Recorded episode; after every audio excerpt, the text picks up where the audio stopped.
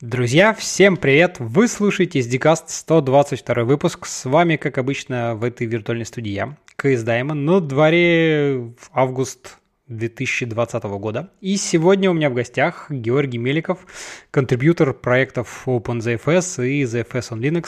Гера, привет! Всем привет! А, ну что, давай по традиции расскажи немножко про себя, как давно ты и чем занимаешься, и как вообще попал в наш славный айтишный мир.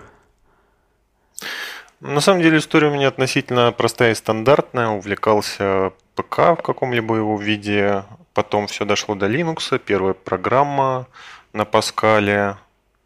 Потом, правда, была развилка. Я первому образованию финансист, но дальше все-таки судьба меня вернула. А, подработка админством, потом полноценная работа и переучился вторым высшим. Так и остался, в общем-то, и доволен. Ох, ничего себе. То есть ты вот, значит, тебе сначала звернул куда-то финансы, но потом да. айти, айти, айтишечка тебя обратно, в общем, выхватила. Да, она меня не отпускала. А, я. Слушай, а какой у тебя был первый Linux? Давай расскажи тогда. Ой, как-то началось все с Debian, Ubuntu, попытки Федоры, что еще было, SUS, ну, в общем-то, на Debian остановился как наиболее таком консервативном и менее навязывающем что-либо. Понятно. Это в каких годах примерно было просто Debian, SUS, так сказать? Я, я просто вспоминаю свою, так сказать, там э, линуксовое прошлое, это там конец 90-х, и там как бы у меня тогда был Red Hat, еще Enterprise Linux, который потом переименовался в Hell, да, раньше он был просто Red Hat, там что-то такое, сервер. Вот, шестой, седьмой, там, в тех краях. Это где-то 2000-е годы, 2005 даже, наверное. Где-то mm-hmm. так мое начало было. Ну, понятно, понятно. Соответственно, бэкграунд у меня, да, 2000-й. Ясно. Ну, расскажи, расскажи. Мы сегодня все же в основном хотим поговорить, конечно, про ZFS в разных его там ипостасиях. Да, расскажи, как ты попал в проект вот в OpenZFS, ну и ZFS on Linux, вот в эти проекты. Попал я следующим образом. А, в какой-то момент я, естественно, захотел иметь у себя лабораторию домашнюю. Началось все с VMware ESXi бесплатного. Потом перешел, ну, так как оно было, естественно, проприетарное, это не очень удобно, я люблю все-таки поковыряться. Начал смотреть на FreeNAS BSD-шный, пощупал JLE, там уже ZFS тоже его пощупал, перескочил после этого на Proxmox, который как раз в тот момент начинал, в общем-то, встраивать как хранилку ZFS on Linux. Это был 15-16 год, что ли. И, в общем-то, начинал, начал распробовать и полез копаться, что как работает, потому что подход очень понравился. И, в общем-то, оказался в конечном итоге контрибьютором проекта. Понятно. А что не остался там на, на бездишных, как бы, а тут же все вот, вот, так сказать, э, все это там ZFS и прочее, и там какие-то, или там именно с точки зрения виртуализации какие-то варианты тебе там не очень понравились, больше захотелось вот там в Proxmox какие-то такие штуки пойти? Значит, э, ну, как сказать, Начать стоит, наверное, с простоты. Я сидел в основном на Linux, и в тот момент я решил использовать свой сервачок, как и пока обычный. Соответственно, туда практически сразу заехал Linux и начал искаться аналог. Это Proxmox. В общем-то, так я на нем и остановился. Mm, ну, понятно. Ну, FreeBSD, в общем-то, как система мне понравилась в свое время, то тоже. Но вот как-то не, не сложилось, скажем так, с ними. Ну, понятно, понятно. Хорошо, ну и расскажи, как ты начал контрибьютить. Сначала, как обычно, какие-нибудь, так сказать, там а, эти самые документажка, там какие-то маленькие косяки, опечатки, и ну какой был у тебя путь, или там что-то сразу полез ковыряться вглубь. Тем более, опять же, он же написан там на чем, я так понимаю, на осях же, правильно, да, в основном? Да, конечно. Вот. А как, как, на самом деле, да, заход был первоначальный из документации, ну, что, в общем-то, логично, да, когда начинаешь ковыряться, а что как, прочитываешь, выясняешь. Э, самый первый заход был в проблемах с производительностью. В общем-то, начал выяснять подробности, что было не так. Потом был заход э, установки э, в виде рута. Из этого, в общем-то, все и полетело. То, что первая моя контрибуция была это документация по установке рута на Debian. Э, с ZFS. Mm-hmm. Вот. Вообще, э, стоит, конечно же, описать, что такое ZFS. Да? Это файловая система с э, менеджером томов. Да? То есть, что это значит? Что ей очень удобно управлять вашим дисковым массивом. Да? То есть, когда у тебя там больше одного диска, MDAD, все такое, это чуть-чуть менее все-таки удобно с точки зрения именно CLI, нукли и так далее. В общем-то, так и подсел. Ясно. Ну да, мы как раз, ты уже, собственно, ответил на главный вопрос, да, что надо, мы так вроде про ZFS, а возможно не все из наших слушателей, да, знают, что это такое. Это, собственно, да, файл, файловая система, вот, под Linux, ну и не только там, по BSD, Solaris и прочих, ну, кроме винды, наверное. вот. А, да, вот сразу, сразу вопрос, да, смотри, а, давай попробуем, может быть, расскажи немножко, какие у нее, так сказать, ну, есть интересные особенности по сравнению там с другими, потому что файловых систем, собственно, много разных, да, и под Linux в особенности, вот, но есть какие-то такие больше, наверное, не знаю, стандартные, там, подходящие для каких-то а, десктопов, там, не знаю, там, X3, который 100 лет в обед, да, X4, там, XFS, есть ZFS, вот, вот, и вот, вот, эм, как бы, какое место занимает эм, среди этого множества всего ZFS, и чем он как бы там отличается, какие у него там плюсы, плюшки, скажем так. Ну, Давай попробуем начать издалека. То есть вообще для чего нужна файловая система? Да, это абстракция для удобного хранения данных. Э, и сокрытия, как же они лежат у тебя. Да? Соответственно, каждая файловая система – это дитё своего времени и дитё подходов э, разработчиков. То есть для чего она делалась? Э, подразумевалось ли, что под ней будет больше одного диска, да, например, какая хранилка будет, сколько дисков и так далее. Вот. И если сравнивать, то, конечно же, там, начиная от того же Экста, он простой, да, он там наследовал подходы 80-х и далее. Да, там XFS больше с подходом на с зазором на масштабируемость э, параллельно. А ZFS меня как потребителя в первую очередь подкупил своей э, простотой администрирования. То есть, чтобы в ZFS там создать какие-то сущности, э, это очень легко и очень говорящий. Там, ты хочешь создать там пул так называемый, да, ты пишешь «хочу пул», ZFS create pool, да, и, в общем-то, он тебе собирает из того, что ты ему дал. Ну, тут как бы, вот, я думаю, что там те линуксоиды, которые там работали с каким-нибудь там LVM, да, вот, в общем-то, там mm-hmm. в мире Linux, как бы там в некоторых э, дистрибутивах как де-факто стандарт используется Logic Volume Manager, который, в принципе, тоже предлагает тебе некие абстракции над э, там нижележащими, скажем так, там блок-девайсами, да, чтобы ты там LV, там PV create, physical volume create, logical volume create, пожалуйста, раскидал, тоже как бы, и тоже тебе что-то такое дают. Вот. Да, ты подвел к очень интересному вопросу. То есть мы, естественно, можем сделать то же самое там э, другими методами и Unix VM из разряда, э, то есть каждая единица занимается э, своей задачей. Там VM нарезает, ну там из нескольких дисков собирает там один виртуальный, да, и так далее.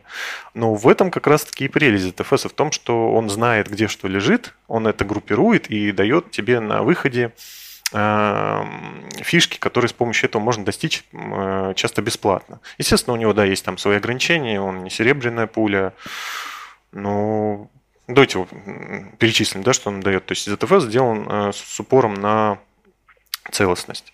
То есть вопрос безопасности данных, вот если, если вы хотите безопасно хранить данные, то, в общем-то, на рынке из предложений, в общем-то, кроссплатформенных это ZFS. Э, конечно же, можно собрать э, на DM Integrity, LVM, еще FS сверху, но базовые тесты показывают, что это быстро скатывается по перформансу, к сожалению, маленькие цифры. Угу. Вот. Дальше, соответственно, ZFS – это copy and write файловая система. Он никогда не пишет э, в одно и то же место подряд. То есть он всегда пишет новое место.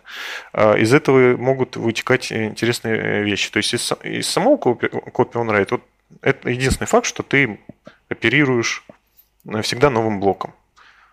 Тут подмешивается нюанс, то, что тогда тебе не нужен журнал, да, который используется в других э, файловых системах, э, чтобы обеспечить какую-то консистентность. Вот, потому что давайте рассмотрим, э, представим, что мы Э, какая-нибудь база данных, например, MySQL, там PostgreSQL, кто, кто, кто что любит, да?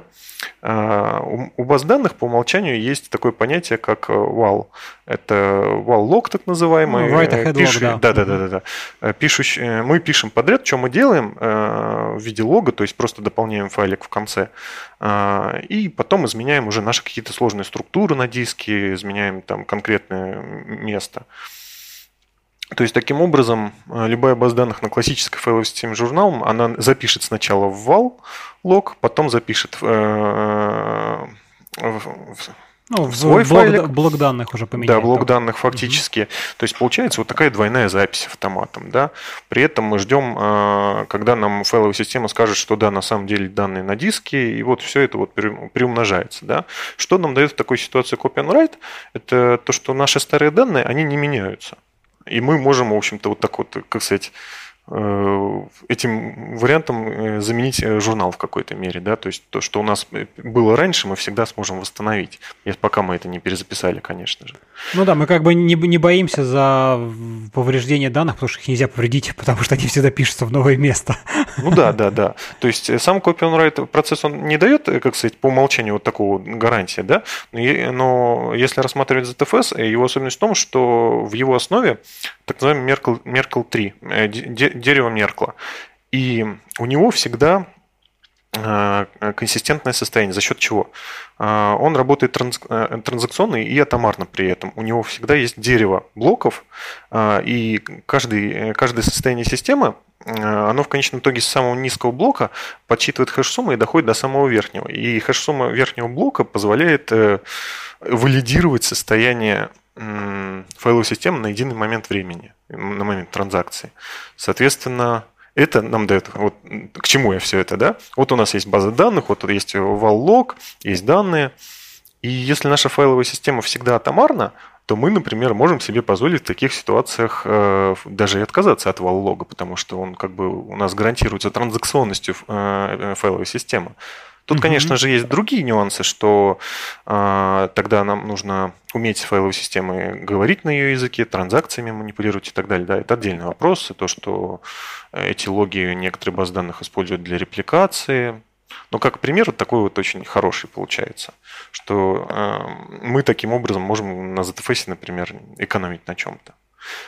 Сразу, в общем-то, скажу, что это может быть и минусом. Э, соответственно, э, эта процедура работы через Merkle 3, она не бесплатна. Да, и, соответственно, чтобы иметь вот это вот консистентное состояние, тебе нужно провести все манипуляции по подсчету хэш-сумм а, и так далее. Это дорого, конечно же. Ну, это то есть дорого именно с точки зрения процессора, да, или все же и, с точки зрения доступа к данным, потому что ты же данные должен прочитать, чтобы почитать, подсчитать их э, хэши. В первую очередь процессора, а в вторую очередь данных, э, но с данными есть нюансы, потому что мы, э, ну, то есть у нас некоторые вещи относительно классических файловых систем э, дороже, а некоторые вещи дешевле. Вот, например, там мы говорили про журнал, да, вот журнал он нам не нужен. Мы mm-hmm. на этом экономим. Ну, да. Но другая проблема, что так как мы copy on write, э, соответственно, мы никогда не пишем туда же, соответственно, у нас э, фрагментация – это больной вопрос. А, и нам надо решать как-то вопрос э, чтения а, и его эффективности. Да? Когда мы работали на жестких дисках, это было болью. Ну, этот вопрос был всегда болью. Сейчас SSD, конечно же, они выправляют это дело. Угу. Ну, тут тоже, конечно, дальше мы, я думаю, еще поговорим про всякие да, особенности, да. там и про тримы, и про прочее, прочее, прочее. Но даже на дисках все равно, как бы, да, все пишут, что ZFS, э, в общем, ему, чтобы для нормальной работы надо, чтобы хотя бы там 20, э, не знаю, 30% свободного места было. Как раз-таки, я так понимаю, именно вот для этих самых э, более, скажем так, быстрой возможности записи copy on write, потому что оно постоянно пишет новое, и, как бы, конечно, нужно, чтобы было куда писать это. Да, это, это больное место любой copyright системы. Тебе нужно, то есть проблема аллоцирования. А, это больной вопрос, да, конечно же. И да, рекомендация стандартна. На самом деле вы, вы на классических файловых системах тоже не захотите этого, потому что э, фрагментацию можно избежать только там приаллоцировав последовательный там отрезок, работая только с ним, да. Но фактически таким образом мы опять же возвращаемся к прибиванию наших сущностей э, программы к э, конкретному диску, там, либо конкретно, ну то есть э, мы теряем вот эту абстракцию, скажем так. Угу. Это менее удобно. Слушай, а, а давай просто, вот, может быть, расскажи общую как бы архитектуру ZFS, но вот просто есть э, так, если высокоуровневый, да, посмотреть на это, условно говоря, есть как бы конечные там хардварные блок-девайсы, ну, то есть, которые просто операционка видит как некий блок-девайс, да, условно. И есть наша вот файловая система, когда мы там пишем файлики. Соответственно, что, что, что вообще из каких блоков там оно состоит, компонент, а, ну, там, наверное, вспомним как раз-таки всякие вот эти ARC, ZIL и прочее. Ну, и интересно именно просто, что вот есть как бы там, не знаю, менеджер томов, как вот это все связано. Вот можешь про это немножко так а, высокоуровневый попробовать рассказать вообще, какие есть компоненты. Да, давайте начнем с понятного и, как сказать, что мы можем представить. Да, вот у нас есть набор дисков там, да. А, в общем-то, давайте его называть диск. Он и по-русски, по-английски, да, так называется. Угу. А, у нас появляется над ними абстракт, абстракция в виде так называемого virtual device, виртуальное, виртуальное устройство. Э, в терминологии ZFS это VDEV э, сокращенно. Угу. Это виртуальное устройство под собой может иметь различные э, реализации. То есть, как конкретно мы храним данные на этих дисках, это ответственность вот этого видева конкретного. И дальше из набора видевов, сколько вы себе можете позволить да, нарезать, мы составляем общий пул это единое такое звено. Слушай, а сразу перебью, спрошу, а VDF, он один к одному на физический девайс мапится, или он тоже некой абстракцией может под собой на самом деле там как-то? Он является абстракцией. То есть вот э, реализация VDF, что, ну, чтобы было проще понятно, есть VDF Mirror, так называемый, то есть зеркало. Что он делает? Он э, дублирует два диска. Mm-hmm. Вот. Э, есть реализация видева RAID Z, так называемый. Это ну, очень грубо похожая на RAID 5, 6, ну, 7 реализации. Ага. Да. А, вот, кстати, на подходе, к слову, так называемый D-RAID э, новый, Distributed Parity RAID, который, кстати, ну, не будем сейчас углубляться, наверное, попозже да. расскажу. Угу. Вот, то есть это еще одна реализация хранения. Вот как мы конкретно нарежем блоки на, диск, на диски, чтобы при вылете там одного мы могли там что-то собрать и так далее. Или, или дать там, например, упор э, в перформанс. И вот на основе этого мы собираем потом пул.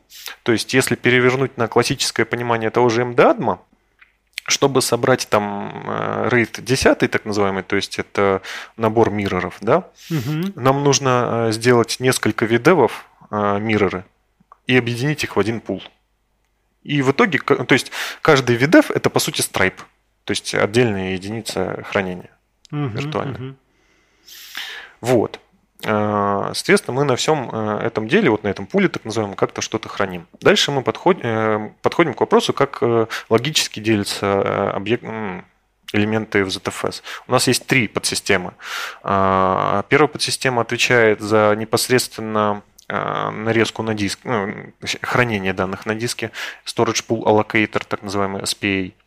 То есть этот элемент, он отвечает чисто вот, я положил вот этот блок туда-то, образно, угу. но с абстракцией э, от диска. Вот главное. То есть, э, когда мы к нему обращаемся, мы видим вот единый пул э, нарезанный. А вторая абстракция, которая у нас есть, это Data Management Unit, так называемый. То есть на этом уровне ZFS, по сути, представляется обычной блоч... объектной хранилкой, когда мы взаимодействуем с этим элементом Data Management Unit. Угу. А, то есть здесь уже вот такая интересная картина выстраивается, что, что ZFS, по сути, это а, объектное хранилище. Key value storage такой. Да, да, на самом деле так и есть. И дальше расскажу, там есть реализации, когда там ее так и используют, в общем-то с некоторыми модификациями. И вот третий слой, как раз-таки, он пользуется этим объектным хранилищем, э, dataset and snapshot layer, так называемый. То есть, э, э, как раз-таки кусочек, занимающийся непосредственно файловыми системами, снапшотами и всем остальным. Вот этой логикой, да, которая уже близка к э, POSIX совместимым файловым системам, вот мы э, мыслим на этот счет. Mm-hmm. Вот, и из этих трех, э, в общем-то, структур у нас все и состоит. Это мы говорим про сущности, которыми мы манипулируем, в частности, на диске. Угу. Дальше у нас есть подсистемы, которые нужны для эффективной работы всего этого счастья. А, как мы уже говорили по поводу чтения, это больное место, и разработчики ZFS попытались его обойти, э, разработав э, очень хитрый кэш, Adaptive Replacement Cache, так называемый ARC, угу. знаменитый. Он э, примечателен тем, что он делает упор а, на трекание а, объектов, в частности, не только как last recently used, то есть кто был последний использован, да, а в частности как most frequently used, то есть как часто пользуются объектами. А к чему это все? Вот представьте, ну, там ну, классический page кэш Linux, да, он list recently used LRU кэш, так называемый. Проблема таких кэшей, они легко вымываются. Ну да, Если вымывание вы... это стандартная, стандартная проблема для да. таких штук. Да, если вы прочтете там файл э, размером больше, чем ваша оперативка, то есть ваш там page cache, как сказать, в грубом варианте, да, то вы его по умолчанию вымоете, потому что любое, э, ну, по умолчанию данные, которые вы запрашиваете, вы запросите их из оперативки, из page cache, оно пройдет через них. И ARC это замена page cache, только умная, скажем так, для ZFS. Вот. Почему она вообще нужна? Потому что когда создавался ZFS, у нас основные, там, начало 2000-х, основные хранилки – это жесткие диски. У них маленький IOPS. И, соответственно, чтение copy on write данных – это по умолчанию рандом. Э, естественно, мы можем использовать какие-то хитрости, они используются ухищрения, то есть мы можем попробовать аккумулировать данные в кучку, да, там и записать все-таки большим блоком, там, если файл, ну, нам повезло, и он там лег в эту операцию, да, весь, то он будет на диске последовательно, последовательно представлен. Ага. Да. Но по умолчанию э, проще считать, что эти, ну, эти оптимизации не срабатывают, то есть когда мы рассматриваем самый худший случай. Вот. И на этот случай нам нужно умное кэширование. И ARC в этом плане очень спасает. Э, стандартные э, показатели, э, когда у вас там не полное перечитывание данных происходит, да, постоянно, это нормальное использование, 99% попадания в кэш минимум. Если у вас меньше, то что-то не так и стоит там дополнить оперативкой, например. Вот. Это мы поговорили про ARC. Дальше. Есть очень важный момент. Так как мы работаем с точки зрения... Мы пишем на, в ZFS транзакциями. И мы пытаемся, так как этот процесс очень дорогой, мы пытаемся набить каждую транзакцию максимальным количеством данных, чтобы сделать дорогостоящие нам операции, там хэш, сумм, построение вот этой э, дерева, да, запись метаданных, которые пишутся несколько раз для безопасности. А, это все очень дорого.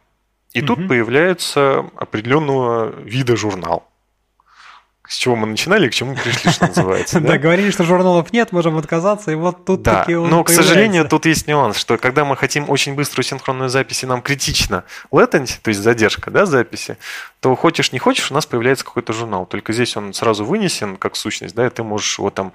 Э, раньше это так называемые там Zeus рамы использовали. Ну, то есть любое э, решение, которое там персистентно позволяет там некоторое время похоронить вот этот кусочек синхронной записи. Благо дело, он обычно очень маленький. Угу. Вот. И эта подсистема называется ZIL, ZFS Intent Log. Она, в общем-то, занимается записью вот этого журнальчика, грубо говоря. Там есть нюансы, но мы не будем сейчас в них а, а, погружаться. Ага. А, с... Да, да. Продолжи, продолжи, конечно. Угу. Хотел дополнить, что это на самом деле основные такие концептуальные блоки, которые есть, и дальше можно раскладывать их поподробнее. То есть, если мы говорим там про тоже ARC, естественно, у нас не всегда все поместится в память, да, хотя хотелось бы. Там есть варианты, конечно же, вынести все это на более там быстрый там SSD отдельный, например, да. Это называется L2 ARC, Layer 2 ARC, второй уровень. Ну да, я вот только хотел как раз дополнить, что в принципе вот тот же самый Тамарк и Zio это на самом деле не прям обязательный компонент, а их может не быть, просто как бы, ну, будет чуть медленнее, скажем так, в некоторых случаях. Если у вас там э, не такая прям гиперактивная там и опсы вы там гоняете, то в принципе, ну, вот там для домашнего хранилища, в принципе, можно и без них прожить, и в принципе никто не умрет. А если для какого-то высокопроизводительного, то, конечно, эти штуки надо, надо, чтобы они были. И вот тут, ну, можем, наверное, знаешь, для тех, кто, опять-таки, там не сталкивался, наверное, так и смутно себе представить, можем попробовать просто обрисовать, что, в принципе, когда, ну, обычно там ZFS все же так в проде, наверное, применяется, когда у тебя действительно большая нагрузка на диск есть, какой-то очень там, не знаю, много файлов вы храните, какие-то обращения, и действительно, ну, требуется какая-то скорость, там latency минимальная, и там как бы архитектура в целом, она, ну, подразумевает у тебя не один, два, три, там 3, 5, 10, много дисков и много разных там быстрых кэшей, там и, конечно же, SSD, и много оперативки, и вот этого все-все-все. Ну, может быть, ты так расскажешь, как, в принципе, обычно, вот, как бы, какие, какие бывают паттерны там использования ZFS, то есть какие-то обычно там такие тип, типовые, ну, более-менее в каком-то смысле в вакууме а, конфигурации, чтобы немножко так представить. Да, в том и прелесть ZFS, что ты можешь его... Ну, то есть это, это удобный конструктор. Никто тебя не обязывает э, ну, задействовать обязательно какие-то отдельные SSD-шки, что-то еще. По умолчанию ты можешь создаваться хоть на файлике. Это тоже, кстати, очень удобный вариант теститься. Вы можете создать пул прямо на файлике. Вот. А, да, по поводу а, использования. Это. ZFS это локальное хранилище. То есть, когда мы говорим про него, мы по умолчанию говорим, что это хранилище в рамках одного хоста. А тут, в общем-то, спектр применения вот просто огромный. Начиная от домашнего использования, где э, обычно не самое дорогое оборудование, не самые быстрые диски, да, и, и мы можем позволить себе использовать э, э, процессор да, на какие-то дополнительные вычисления. Э, продолжая там классический вариант там NFS хранилище, э, ну, одно единое, да, а, там уже больше дисков, э, там мы уже начинаем задумываться, а вот там э, синхронная запись, да, вот там кэш, что-то еще, мы можем, да, конечно же, подставить дополнительные блоки в виде SSD-шечек для этого. И заканчивая какими-то крупными хранилками, когда под нами там в рамках одного пула больше 100 дисков, э, все это должно как-то крутиться и как-то еще восстанавливаться, если у нас диски вылетели. То есть это, э, это большой, больная проблема любого, любой большой хранилки. Угу. Вот, из этого всего я бы описал, да, как раз-таки блоки, которыми мы оперируем. Э, я перечислил ARC, ZIL и так далее. То есть по умолчанию это не какие-то диски, которые мы будем использовать. Да. ArcZIL – это понятие э, э, виртуальное, которое, которое всегда есть а, в ZFS. Arc – это э, кэш в оперативной памяти, ZIL – это журнал, он всегда есть в пуле. А, но у нас есть возможность вынести некоторые вещи на отдельные, более быстрые а, носители. То есть ZIL мы можем вынести в так называемый S-Log, Э, диск, это какой-нибудь супер дорогой там Аптан, да, например, в настоящее время. Э, он на самом деле не должен быть большим, потому что синхронная запись обычно идет мелким блоком, и нам важно как можно быстрее записать его, а не как можно больше данных. Угу. И он нам нужен на чтение только при сбое питания, потому что по умолчанию у тебя и так все будет э, идти стандартным путем создания транзакционной группы, так называемой TXG, вот этой вот единой транзакции. Да? Угу. То же самое правило 2 ARC. Мы можем дополнить ARC э, одним или там более SSD э, и выгружать на него только определенный вид данных. Да? Либо мы будем кэшировать только метаданные на нем, либо данные еще. А, будем ли мы туда запис... Э, загонять данные, которые последовательно прочитались э, или случайно прочитались с основного хранилища? То есть тут тоже очень много вариаций, как это все настраивать. Вот. И вся прелесть в том, что из этого конструктора можно создать много чего. А, очень много настроек можно покрутить. В этом тоже одна из прелестей. Ты можешь, вот, вот, вот, вот как у тебя пятка зачесалась, вот какой у тебя профиль нагрузки, вот то ты и можешь оптимизировать. Начиная от размера блока, которым мы оперируем, то есть у нас copy on write, да, а, мы хотим соптимизировать. Это вот одна из оптимизаций, кстати. Мы по умолчанию пишем большим, большим блоком, нежели в классических файловых системах. Там по умолчанию, например, это 128 килобайт в случае обычной файловой системы. Угу. Вот. И тут вот настраивай как хочешь, что называется. Ну, настроек в ZFS, да, там если сделать ZFS там get all или как, я уж не помню, там параметр, то там, конечно, да, да, да. несколько экранов просто пролистывать, изучай. Да, тут я бы вернулся как раз, э, то есть зачем нужен ZFS как таковой, да, то есть почему бы не использовать другие абстракции, да. Ну, вот я, я говорил уже про целостность и консистентность, да, то есть э, ZFS сделан для максимальной надежности. А, вот, кстати, вот пока вспомнил, есть миф, что для ZFS обязательно регистр э, GCC память. На самом деле это миф, он, она нужна для любой файловой системы. Просто в ZFS об этом честно говорят, что, ребята, если вы все-таки хотите сохранить ваши данные, то уж будьте добры, что называется. Ну, вот. Да. А дальше. Так как ZFS это такая прослойка, там есть кэширование. Очень удобная штука на, на самом деле. То есть LZ4 кэширование, которое сейчас используется по умолчанию в нем, оно без проблем выдает до там, гига, гигабайтов в секунду на одно ядро по сжатию. Соответственно, если мы говорим про нагрузку многопоточную, то процессор очень эффективно можно и утилизировать. Ну, LZ, давай скажем, LZ4 это просто сжатие на лету, которое при минимальных накладных расходах процессора, так сказать, позволяет экономить немножко места, а иногда да. и немножко даже.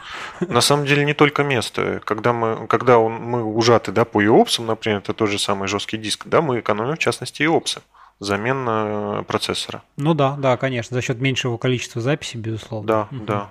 То есть тут э, бывают интересные кейсы, когда мы там зажимаем SQL, да, который обычно очень хорошо жмется, да, когда под нами вот так вышло, что не совсем там дорогая SSD-шка или что-то, включив LZ4, можем хорошо выиграть. Угу. Вот. Э, и, соответственно, да, еще один важный момент, который, в общем-то, озвучил, э, это атомарность. В ZFS у тебя все атомарно, и из-за того, что мы используем Merkle, Merkle 3, мы можем, по сути, очень, очень бесплатно делать те же снапшоты. Эта операция в ZFS по времени константна и не накладывает никаких на тебя дополнительных расходов с точки зрения дальнейшей работы с этими данными. И вот это вот одна, еще одна из прелестей ZFS, потому что снапшоты можно очень удобно передавать куда-то еще, потом передавать их инкрементально. Э, те, кто пользуются бэкапами через RSync, да и вообще через что-то, поймут, что это за боль, когда э, тебе надо узнать, да, что изменилось в твоих данных. А тут инкрементально все быстренько готово отправил, и оно еще там целостность на другой стороне проверило и сказало, что да, все хорошо. Слушай, ну как бы снапшот это по сути, знаешь, так если провести аналогию там с гитом, по сути просто тег, то есть просто некая ссылка на некую версию, начиная от рута, так сказать, всех всех данных, всех блоков, из которых он состоит. Правильно я, я понимаю? Или... Да, это на самом деле не специально помеченный, не удаленный э, Uber-блок, так называемый, то есть вот этот вот основной блок, самый верхний. Угу, угу. Ну, я, я, я так и понял, да, ротовый да. блок, как бы, скажем так, да, который, с которого дальше сведет. Это, это, это прикольно, кстати говоря. Знаешь, э, тут, кстати, можно вспомнить, э, когда-нибудь до меня наконец-то дойдет, я думаю, еще Коля Самохвалов из Postgres, и он расскажет про то, как они благодаря э, снапшотам ZFS очень быстро могут разворачивать разные версии для тестирования постгрессовских там дампов. Да, да, да. Когда ты попробовал пробовал, ты на это подсаживаешься и уже готов. На самом деле вот так и происходит. Ты прекрасно понимаешь, что это все не бесплатно с точки зрения производительности, но когда ты видишь, как это работает, ты просто вот, ну и пофиг, что 50% там в худшем случае, да, там я потеряю на что-то. Выигрыш часто очень ценный. Слушай, а расскажи, вот если сравнивать ZFS, а, как там, не знаю, с хардварными аппаратными э, рейдами и прочими, да, и то, что вот раньше, ну, да и сейчас, в принципе, все равно там же и производители так вообще, я так понимаю, они всегда хвастают, что вот у нас там, значит, э, там ход-свапный рейд-контроллер, вот это все-все-все, и, в принципе, ну, понятно, что если хардварно, то там все быстро, и опсы, вот если сравнивать, как бы, ну, плюсы, минусы, как бы, подходы и использование каких-то вот софтверных решений, в том числе, конечно же, ZFS, то вот что ты думаешь про это? Классический вопрос. Ну, конечно, а я не мог его не задать, ты же понимаешь. Не, правильно. На самом деле вопрос очень интересный. Давайте, да, перечислим плюсы и минусы. Да? То есть какие плюсы объективные у аппаратного решения? А, мы переносим определенную нагрузку на э, вычислительную, да, на его процессор, надеясь, что он э, сможет справиться с ней, да. А, мы можем себе позволить, э, если в идеале, да, это аппаратный RAID-контроллер с какой-то энергонезависимой памятью или с чем-то еще, да, то есть с кэшом, мы можем позволить себе переложить ответственность э, синх... Э, проблемы с синхронной записью на него. Угу. В общем-то, ну да, еще вопрос менеджмента на него перекладывается, ну, все. Давайте поговорим по ZFS теперь, да? Да, он, мы вычис... ну, используем процессор, да, мы должны решать как-то вопрос э, синхронной записи отдельно. Ну, как мы уже говорили, в общем-то, этот вопрос решается. Есть куда, конечно, стремиться. Вот. И мы не завязаны на железо. Мы можем работать вообще где, где угодно. ZFS может... Ему не надо даже э, указывать порядок. Ты можешь ему указать папочку, что вот в этой папочке лежат диски, собери из них пул. Он, он, у него все помечено как надо. Вот. И основной минус из этого э, аппаратного решения то, что в случае выхода из строя его мы будем вынуждены искать аналог полный. Это там такая проблема, да? А, возвращаясь к основному вопросу. А, аппаратный RAID не знает про данные ничего, он знает только про блоки. Соответственно, он не может как-то оптимизироваться под конкретную ситуацию. И тут, кстати, очень важный момент, который не часто упоминается, что в случае аппаратных и софтварных других решений – мы, по сути, настраиваем единожды. Ну, то есть у нас есть общие настройки, что вот размер блока будет такой-то, да, например, э, там stripe ы будут такие-то там, и все. И у нас есть э, один том, с которым можно работать только так эффективно. Угу. В случае ZFS э, выходит еще один плюс. Ты можешь настраивать, вот как тебе ляжет на душу, что называется. Тебе нужен отдельный датасет. Датасет это в терминологии ZFS отдельный файл, ну, Представьте отдельной файловой системы ее, да? Угу. Ты можешь создать отдельный датасет под, э, в случае, там, если говорить про базы данных, под основные данные. Ты можешь создать отдельный датасет оптимизирован под э, его WAL лог. И это все будет эффективно и на ходу работать. И ты, соответственно, в рамках одного пула, да, Z-пула можешь создать несколько датасетов с разными да, размерами да. там блоков, вот это все-все-все. Да, в этом вся прелесть. То есть, имея один пул, ты можешь настраивать вот под любую операцию, хоть, хоть каждый датасет под каждую операцию отдельно делай. И настраивай его вот как тебе хочется. То mm-hmm. есть мы максимально подстраиваемся под приложение. Mm-hmm. Вот. Постарался описать плюсы и минусы. То есть основные плюсы ZFS – это софтварное решение, очень гибкое получается, да. А, плюс аппаратного рейда, то, что да, он пытается переложить некоторые вещи на себя, но есть цена у этого тоже. Ну да, слушай, а вот насколько э, перенос дисков, то есть если взять, э, ведь я правильно понимаю, что там в случае ZFS, да, все метаданные, они пишутся прям в блок, э, ну в смысле прям физи- в заголовок диска, условно говоря, да. Я, в принципе, даже если у меня там, не знаю, сдох сервер, то я просто вытащил эти диски, пошел в другой сервер, воткнул, ну, условно говоря, там да, главное, наверное, чтобы был тот же Linux, но есть та, та же версия ZFS, да, условно говоря, и просканировал, он их найдет и из них сможет снова собрать э, тот же самый там э, пул. Или, или же какие-то тут есть э, тонкости, особенности. Да, все верно. То есть э, немножко подробнее, э, любое софтварное решение, оно может, в общем-то, примерно так же сделать. Да? Там в худшем случае ты будешь иметь где-то еще рядом информацию о строении этого массива. Да? Но в случае ZFS это, он хранит всю эту информацию на каждом диске. И тебе даже порядок не надо указывать. Ты просто говоришь, что вот там где-то есть пул. Пожалуйста, импортируй его. Угу. Все. И он либо найдет все и скажет тебе окей, да, либо скажет, что пошло не так. Естественно, ты можешь там уже дальше э, как-то на это реагировать, да. Там, например, если рассматривая худший случай, да, у тебя там что-то побилось, да, там какой-то из дисков не живой, ты можешь на это отреагировать. И вот такая вишенка на торте – ты можешь указать то, что, знаешь, вот последняя транзакция, она и вправду не совсем рабочая, да, откатись, пожалуйста, на предыдущую. И все. И Magic, вот просто все работает. Да, хорошо.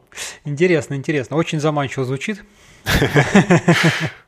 Ну, давай еще поговорим. Вот мы уже вначале немножко упоминали, что, конечно же, вот всякие такие штуки, они, в общем, не даются бесплатно. И вот, а, наверное, такой один из ключевых моментов интересных – это фрагментация данных, да, потому что copy on write, постоянные новые блоки, а в старых мы там, соответственно, какой бы ни был блок, все равно всегда будет ситуация, когда ты, во-первых, там и блок не полностью записан, и какие-то блоки уже не нужны, они помечены, как там, не знаю, условно говоря, удаленные, появились дырки, а туда надо записать новые данные, и вот, соответственно, что с этим делать и какие, как, как э, ZFS себя в этом плане, что она делает, какие там подводные штуки используются подкапотные, чтобы это как-то оптимизировать эти процессы, там ребалансировки, прочие, прочие вот эти штуки, расскажи. Да, начнем с простого. В ZFS у нас э, пространство разрезано на так называемые э, эти, метаслапс, насколько я помню, это называется. В общем, у нас есть определенное э, пространство, единицы, да, такие вот, вот, вот, вот, вот тут вот столько-то есть места, которые трекают, что вот э, это место свободное, это место занято. Это вот как раз на уровне Space Storage Pool Locator происходит. Угу. И мы в рамках этих э, отрезков работаем и пытаемся найти при каждом аллоцировании наиболее подходящий по определенному алгоритму. Да? Когда у нас много места в пуле, мы можем подбирать именно наиболее подходящий с точки зрения, а побольше, да, где место то есть более эффективно записать с точки зрения дальнейшей фрагментации. То есть если мы пишем блоком 1 мегабайт, да, мы настроили блок там тоже рекорд сайз так называемый 1 мегабайт, да, мы можем цельно это все записать хорошо. А когда у нас места становится мало, а включается другой режим аллокации. Он э, сильно дороже, он ищет уже в принципе а где-нибудь хотя бы место найти. Ну да, такого заданного требуемого размера. Ну да, то, то есть проблема, когда места мало, естественно, его мало, да. Извиняюсь за тавтологию. Вот. Из этого э, приходит очень интересный вопрос.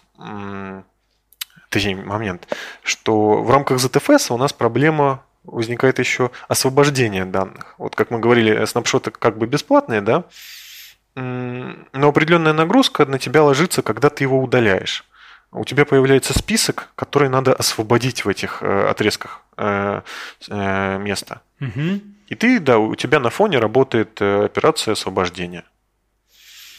Такой вот интересный момент. По поводу эффективности, э, как, в общем-то, это звучит, если мы будем пробегаться по каждому этому отрезку, это слабо, то, соответственно, это будет э, дороговато, и не быстро. И вот э, недавно, в общем-то, этим вопросом занялись, и сейчас в мастере находится патч, отлеж, отлеживается перед стабильным релизом, а, который начинает записывать информацию об изменениях э, в метаслабах а, в, качестве, в виде лога, потом уже его приводить к фактической структуре. Соответственно, уменьшаем нагрузку на запись на диск фактически, э, фактического месторасположения данных. Ну, в смысле, что при записи не надо вот это все анализировать, а чуть быстрее происходит запись, да? И, ну и... да, то есть э, по умолчанию, насколько помню, у тебя на каждый э, VDEV э, создается 200 метаслабов. И вот у тебя что-то изменилось, тебе надо и метадату э, про эти 200 метаслабов записать каждый раз mm-hmm. на каждый VDEV. А, в настоящий момент в стейбле это пишется постоянно на каждый VDEV. А в мастере сделана оптимизация, которая пишет регулярно лог на один из них, а потом в нужный момент э, дособирает данные из этого лога. Ну, то есть очень похоже, да, э, вспоминаем про разговор про базы данных, вал-лог, из которого мы, если что, достроим, да? Очень уж это похоже. Ну да, да, да. Но Тут это есть вот, много аналогий, да. Да, это вот всегда, знаешь, как бы так, вроде там вначале начинаешь говорить, ну как бы идея вот там ключевая такая, да, но потом угу. э, появляется много каких-то вот сбоку, так сказать, пограничных узких мест, и так или иначе все технологии, лучшие как бы заимствования из каких-то других направлений, они, в общем-то, пронизывают друг друга, и получается, да. что действительно, да, да, мы, так сказать, у нас э, там on write, но иногда для некоторых целей вот так нужен журнальчик, потому что... Да, все абсолютно верно, да. У каждого решения свои минусы, к сожалению. Да, э, ну хорошо, ладно, про, про, про журналы, так сказать, в смысле, про, про фрагментацию более-менее э, поговорили, хотя еще смотри, а вот когда ситуация, когда вот э, там один какой-то блок данных, он не может поместиться, ну нету для него целого готового места, а есть два кусочка. Вот такие ситуации они бывают, возможно, то есть когда часть как-то данных получается переносится, или вот блок этот, который есть, соответственно, если меньше нет, то значит еще считаем, что места нет записать. Если правильно помню, то он должен разбить этот блок. Вообще особенность ZFS сейчас в том, что он, э, ну, сейчас нет механизма, чтобы на ходу уже записанные раньше, уже записанные раньше транзакции, данные в них, да, как-то модифицировать и переложить. То есть это, это еще в проработке, э, к сожалению, механизм. Mm-hmm. Так называемый блок pointer rewrite. То есть нам нужно изменять данные, которые уже лежат, и отсылки к ним. К ну, сожалению, да, да, это да. не так просто, и на ходу это делать сложно. Uh-huh. Вот, и да, в худшем случае, когда вы забили все, это очень большая проблема. Но на, это, на эту ситуацию любая copy-on-write файловая система обычно закладывает резерв. Ну, в общем-то, и она и в обычных файлухах есть всегда. То есть у вас есть какой-то процент зарезервированного места для работы. Потому что если вы забьете абсолютно все, то практически любая файловая система станет колом. К сожалению, это возможно. Ну, естественно, это обходится вот этими резервами. Угу. Понятно. Слушай, а ну про, про такие вроде основные моменты какие-то обсудили, не знаю, что еще мы там и забыли с каких-то таких технических подробностей. Может быть, в процессе еще вспомним. А, а расскажи немножко, вот знаешь, еще так, если прям совсем откатиться по истории, вот есть как бы там OpenZFS проект, есть там ZFS on Linux, вот как они появились? То есть, ведь я, насколько понимаю, ZFS изначально появилась в Solaris, ну, то есть в Enterprise, платно, вот это все-все-все. И вот как оно, я так понимаю, потом был форк, соответственно, который превратился, видимо, во что? В OpenZFS. Или я, или я уже путаю? Вот, поправь меня. Ну, примерно, да. То есть mm-hmm. все началось в начале 2000-х. Э, Сан сидел и подумал, то, что ага, у нас есть UFS, ну, хотелось бы что-то более интересное, да, и придумали Zettabyte файл систем, да, у которого лимиты многих вещей задраны просто до небес, там, насколько помню, чтобы есть какая-то история по поводу того, что чтобы э, хранить э, э, нужное количество э, данных в ZFS, которые там выставлены по максимуму, нам нужно скопить весь там э, океан. Ага. Такая байка ходит. Вот, то есть это э, файловая система с заделом, с большущим заделом на будущее. А, да, все это жило прекрасно в Сане. Они выпустились в open source в виде Open Solaris. А потом пришел небезызвестный Oracle, и началась, в общем-то, другая интересная история. А, перед этим, перед тем, как пришел Oracle, FreeBSD успел а, притянуть к себе код. Были наработки, в общем-то, насколько помню, и у Apple. У Apple вообще интересная история произошла. Они уже встроили, видимо, видимо, перетянув из FreeBSD реализацию в ядро, но в последний момент, когда пришел Oracle, отказались от этого и плюнули, видимо. Эх, жалко. А, на самом деле там не все так просто, ну, не все так плохо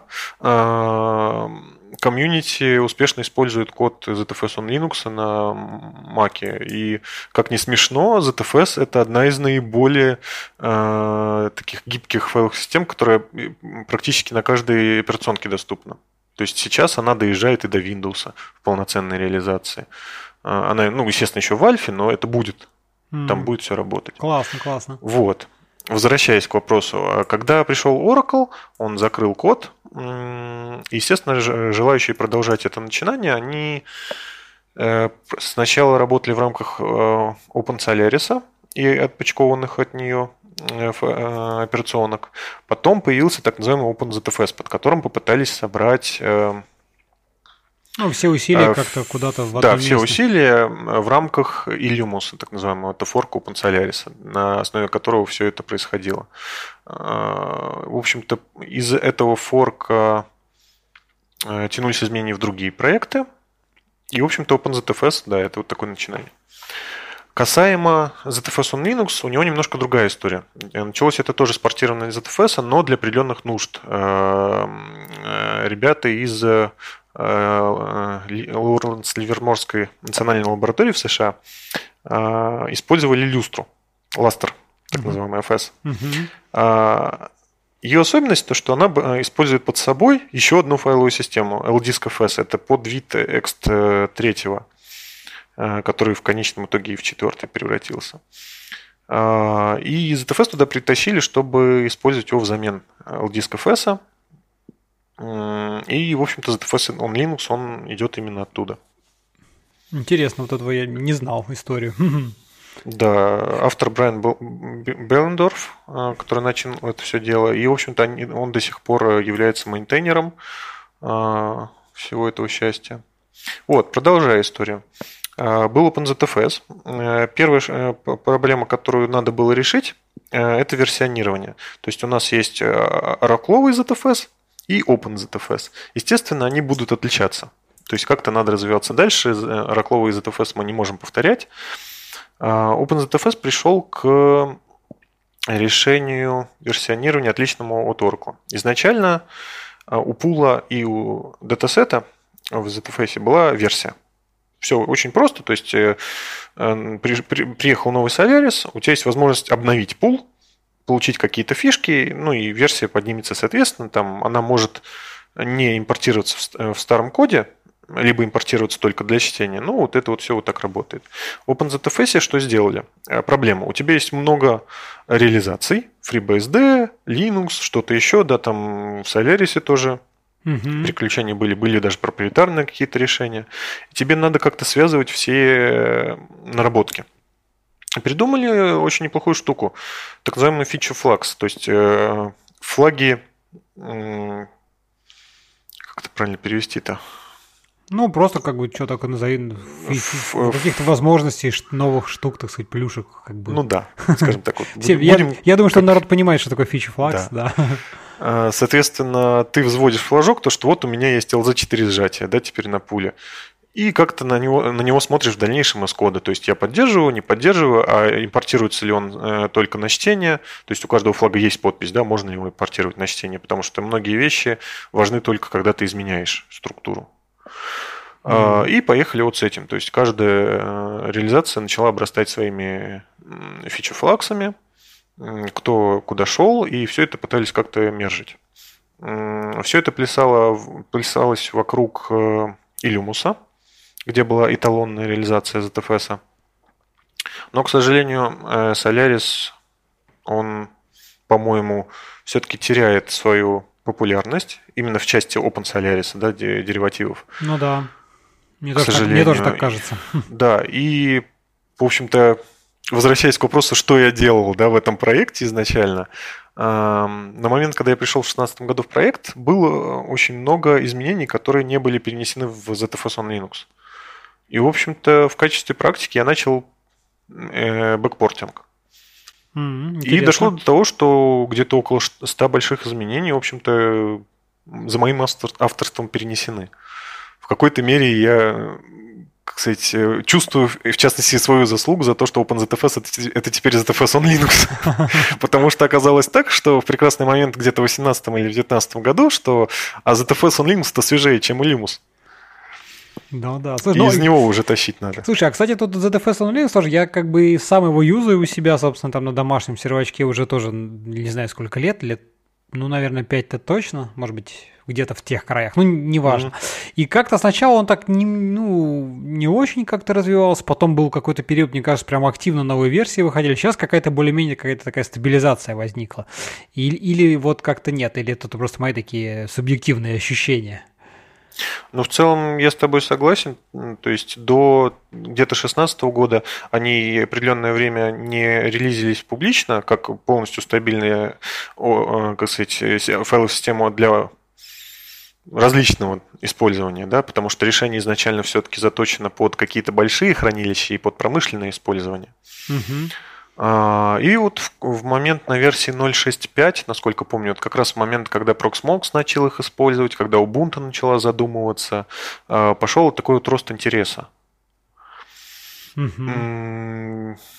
Плюс а, приехали некоторые новые интересные фичи, например, это нативное шифрование заехало в 0.8 наконец-то. Это такая большая дол- долгожданная фишка. Расскажи а... чуть поподробнее, это использование аппаратных средств для шифрования или что, что имеется в виду? Ну, технически это возможно, конечно, но сейчас используют, ну да, там ISNI, насколько помню, используется ускорение. А... История этой штуки следующая. Есть компания, конкретно называющаяся Datto. Они занимаются бэкапами, в частности, бэкапами данных в США. А, они базируются на ZFS. И реализация, которую они предложили, нативного шифрования, она прекрасна чем?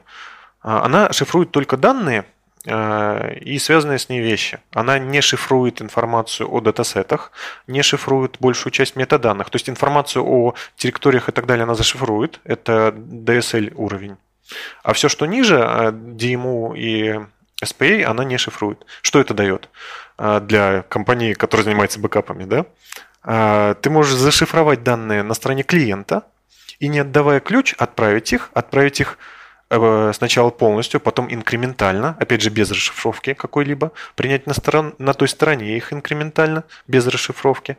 И вишенка на торте, ты можешь проверить целостность, а, так называемый скраб в ZFS. То есть очень удобный эм, механизм получается для них. Ну и в целом, соответственно, для сообщества. И все это работает также в общем-то, выставив один параметр и введя пароль один раз там при загрузке, например. Угу, угу. Мы получаем очень классное решение по бэкапированию. Ну, это, это, кстати, очень клевая штука, да, потому что когда у тебя большие объемы данных, если ты шифруешь там, неважно, на уровне блок девайс, ну, короче, каком-то низком уровне, то ты как бы теряешь всю информацию о том, что там есть. И ты должен да. как бы целиком всегда передавать, ну, потому что изменение одного байта, да, там, бита меняет как бы вообще весь блок. А тут ты оставляешь всю семантику, ну, мета-информацию имеется в виду, да, и как бы не имея доступа именно к непосредственно пользовательским данным, такую штуку. Прикольно, это прикольно, да. Ну, там... Да, это очень классно. Вот пр- проблема валидации еще главное стоит. То есть даже зашифровав там, ну, положив там, не знаю, лаксом э, или чем-либо еще, да, неважно чем, зашифровал ты данные, да, чтобы проверить, а целы ли они, ты должен их полностью расшифровать и проверить еще раз. Да, да, да, да.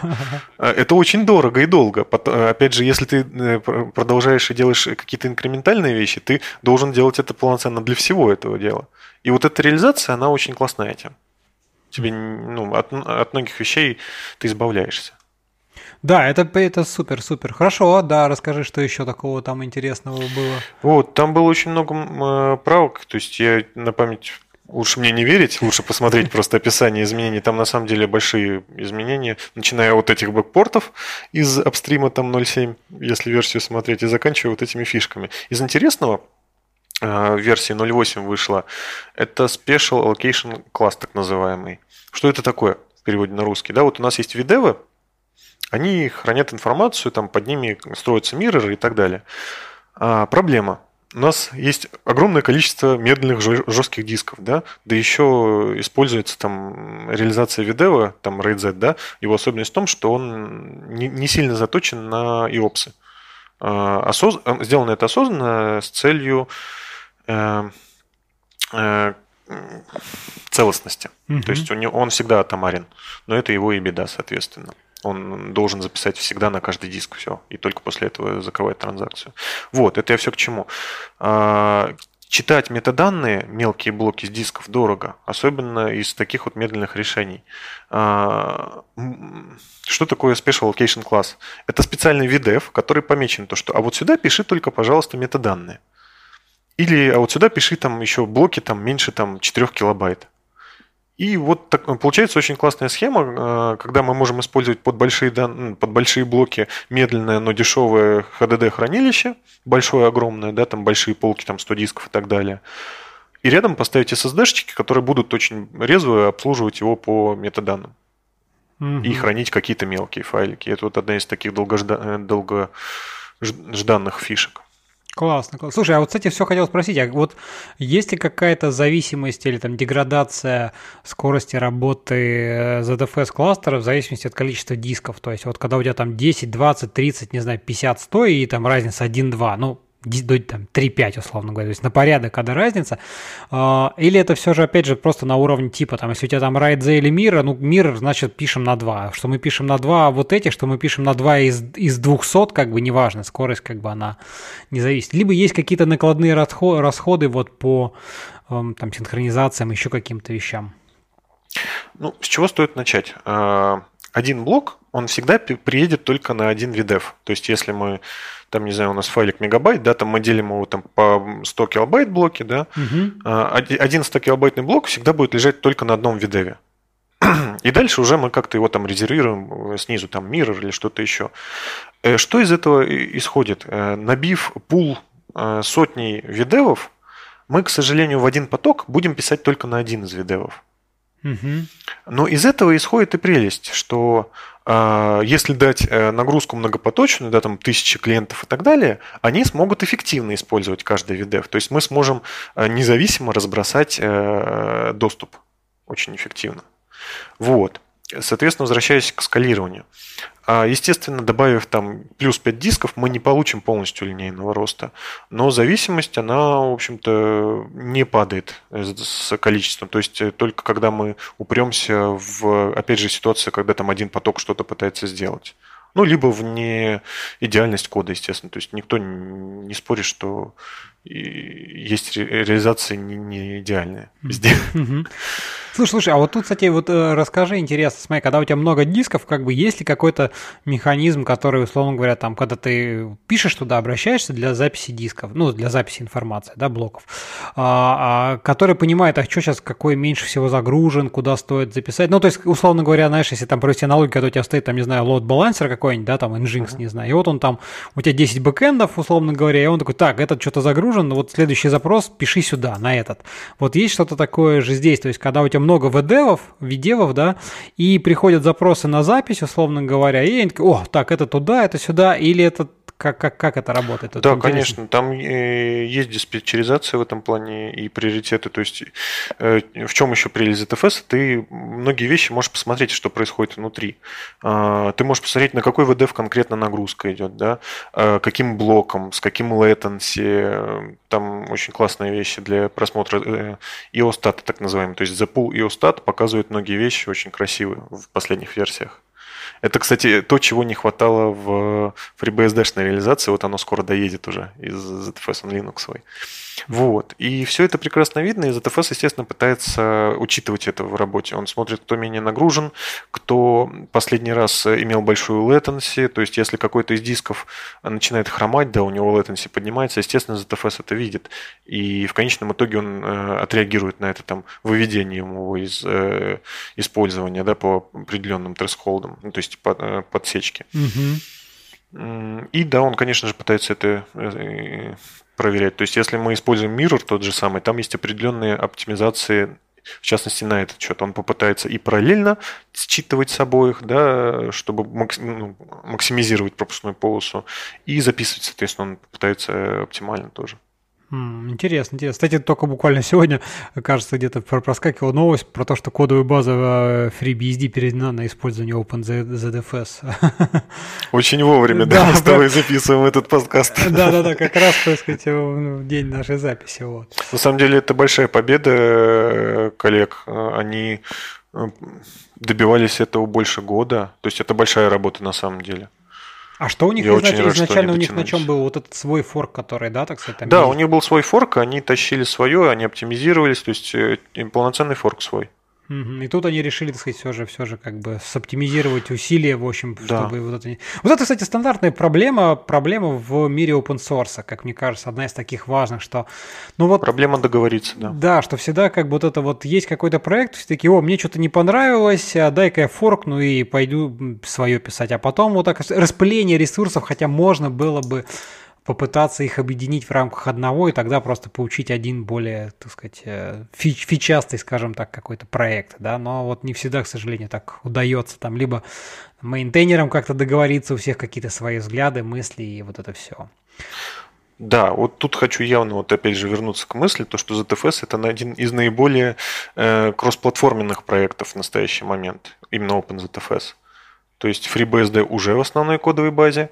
А, туда скоро подтянется а, этот макосовская реализация. Туда же вслед за ней базирующаяся на макосовской реализации виндовая реализация, которую тот же человек делает.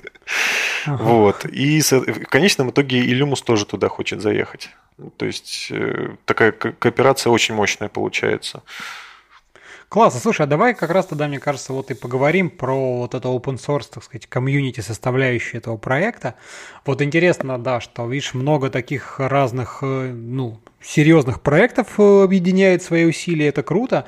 А расскажи немножко, как устроено там, не знаю, ну, Z, на примере Z, ZFS on Linux проекта, вообще какая команда проекта сейчас есть, сколько там ключевых э, разработчиков, как устроены процессы разработки у вас внутри, вот давай про это поговорим.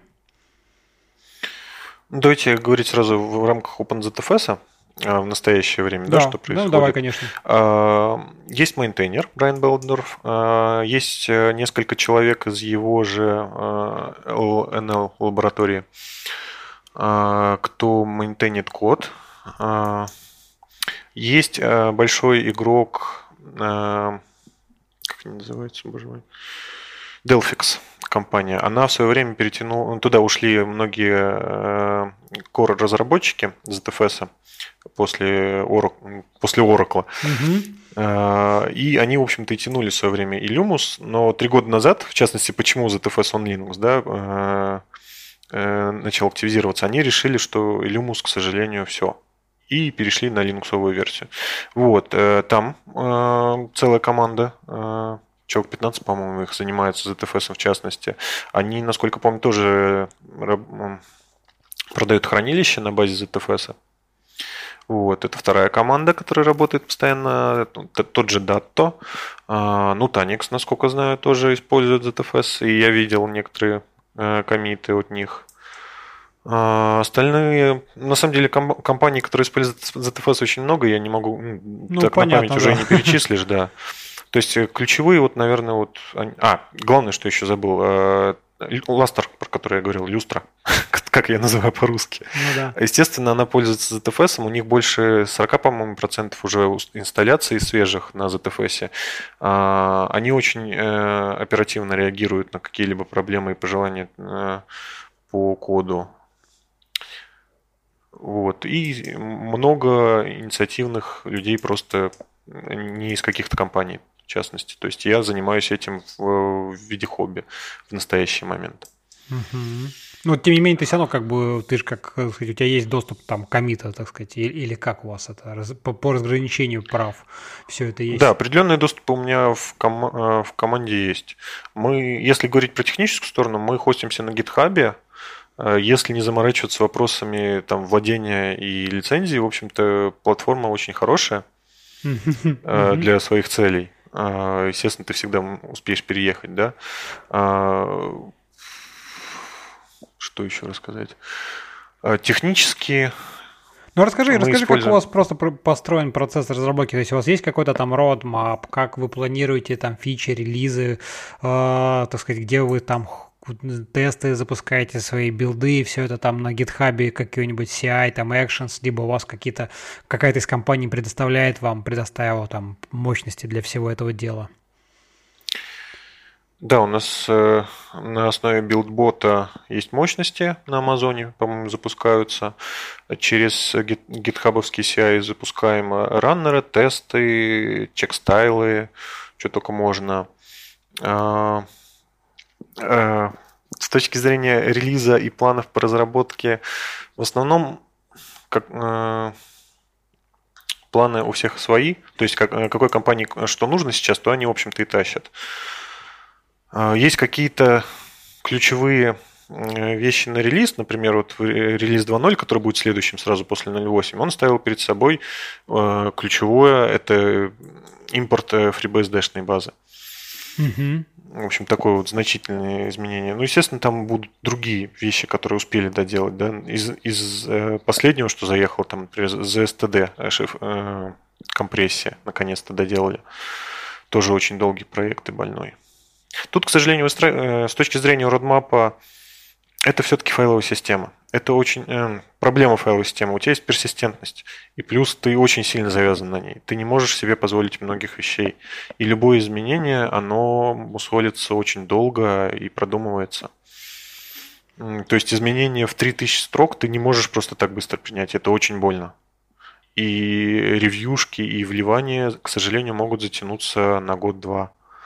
Э, до того момента, когда наконец-то до них доберутся полноценно э, проверять. И это все накладывает вот эти вот вещи, то, что нету такого жесткого плана, что вот в этом релизе мы сделаем то-то. Багфиксы, конечно же, въезжают, ключевые вещи, ради которых, да, там релиз выпускается. Ну, я понимаю, в общем, как бы типичный, так скажем так, для ну, open source, да. в общем. Ну, планируем что-то делать, как сделаем, так и, так и выпустим. Ну, в целом, да, то есть тут я очень агитирую сообщество, чтобы оно явно выражало свои желания. То есть иногда банально попросить, а когда будет, да, и что я могу для этого сделать, это очень сильно мотивирует и подталкивает людей. Угу. Ну вот, К хорошо, сожалению, да. встречаюсь да, с тем, что люди часто просто ноют о чем-то, что вот они там сколько лет вот доколе и так далее, и при этом вообще никак не участвуют, просто даже не написав, да, то, что а когда, чем помочь или что-то еще.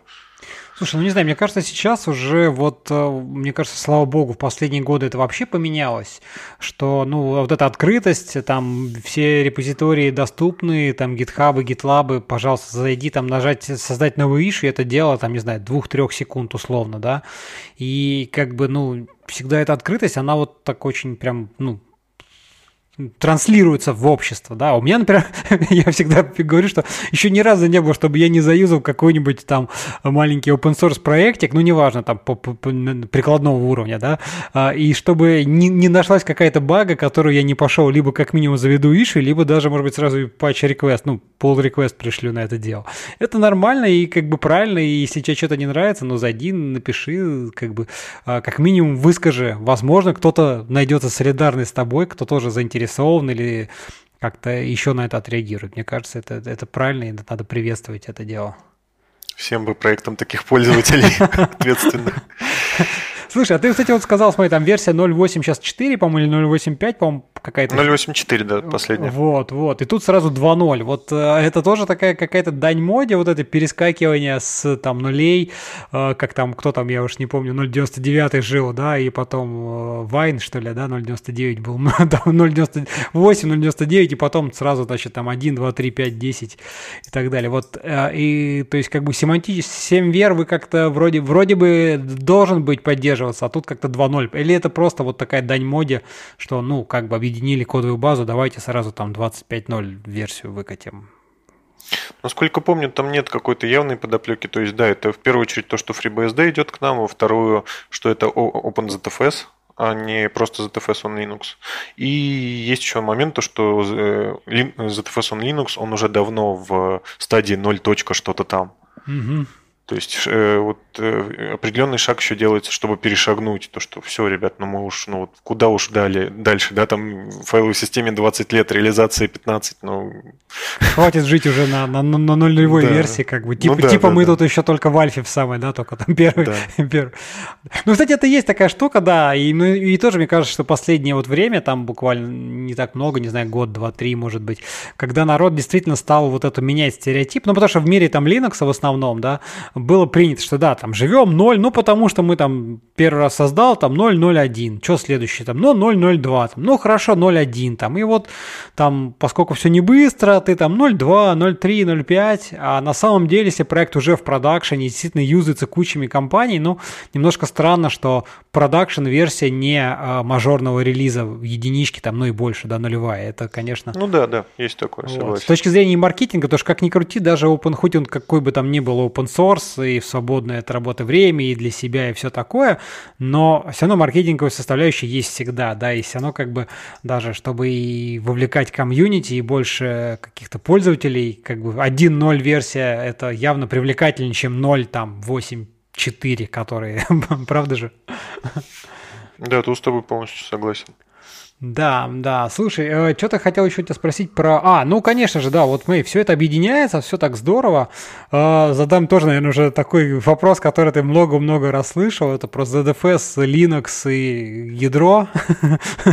вечная, вечная боль, э, там, как бы вот другие файловые системы, они идут из коробки в Linux, там есть в ядре, соответственно, ты просто хочешь, там, не знаю, XFS, ты просто говоришь, все, хочу свою там новый диск в XFS и вперед, и он уже есть. А с ZFS, соответственно, надо пойти поставить. Там, кстати, еще интересный момент, поговорим, если про Linux конкретно, да, то там есть две два способа установки, насколько я помню, там через KAB мод и, собственно говоря, как э, подруж... подгружаемый, да, так сказать, модуль. Да, KAB или DKMS. Да, или DKMS, вот-вот-вот. Вот что, что, какие, интересно, просто у вас внутри, э, внутри сообщества разработчиков на эту тему идут, э, там, не знаю, дискуссии, или они уже давно затихли по поводу э, апстрима линуксового ядра, поддержки, вот это все? ну как тебе пожестче начать, что называется. Не, а если по делу, э, на самом деле ситуация очень интересная. Э, в какой-то момент ты начинаешь философски к этому относиться, а вне ядра-то жизнь-то спокойнее, то, что ты сам все решаешь, тебе никто не навязывает. Ну это так, лирика, да, что называется? Ну да.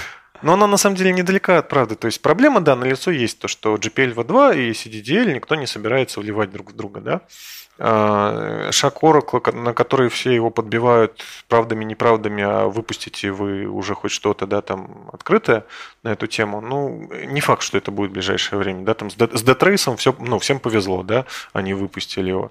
Вот с этим пока не очень, но с точки зрения жизни проекта, если тебе нужен продукт, то да, есть сейчас определенный ценз использования, но в нем и плюс, и минус. С одной стороны, тобой не пользуется весь мир, да, с другой стороны, э, твое комьюнити состоит из заинтересованных людей.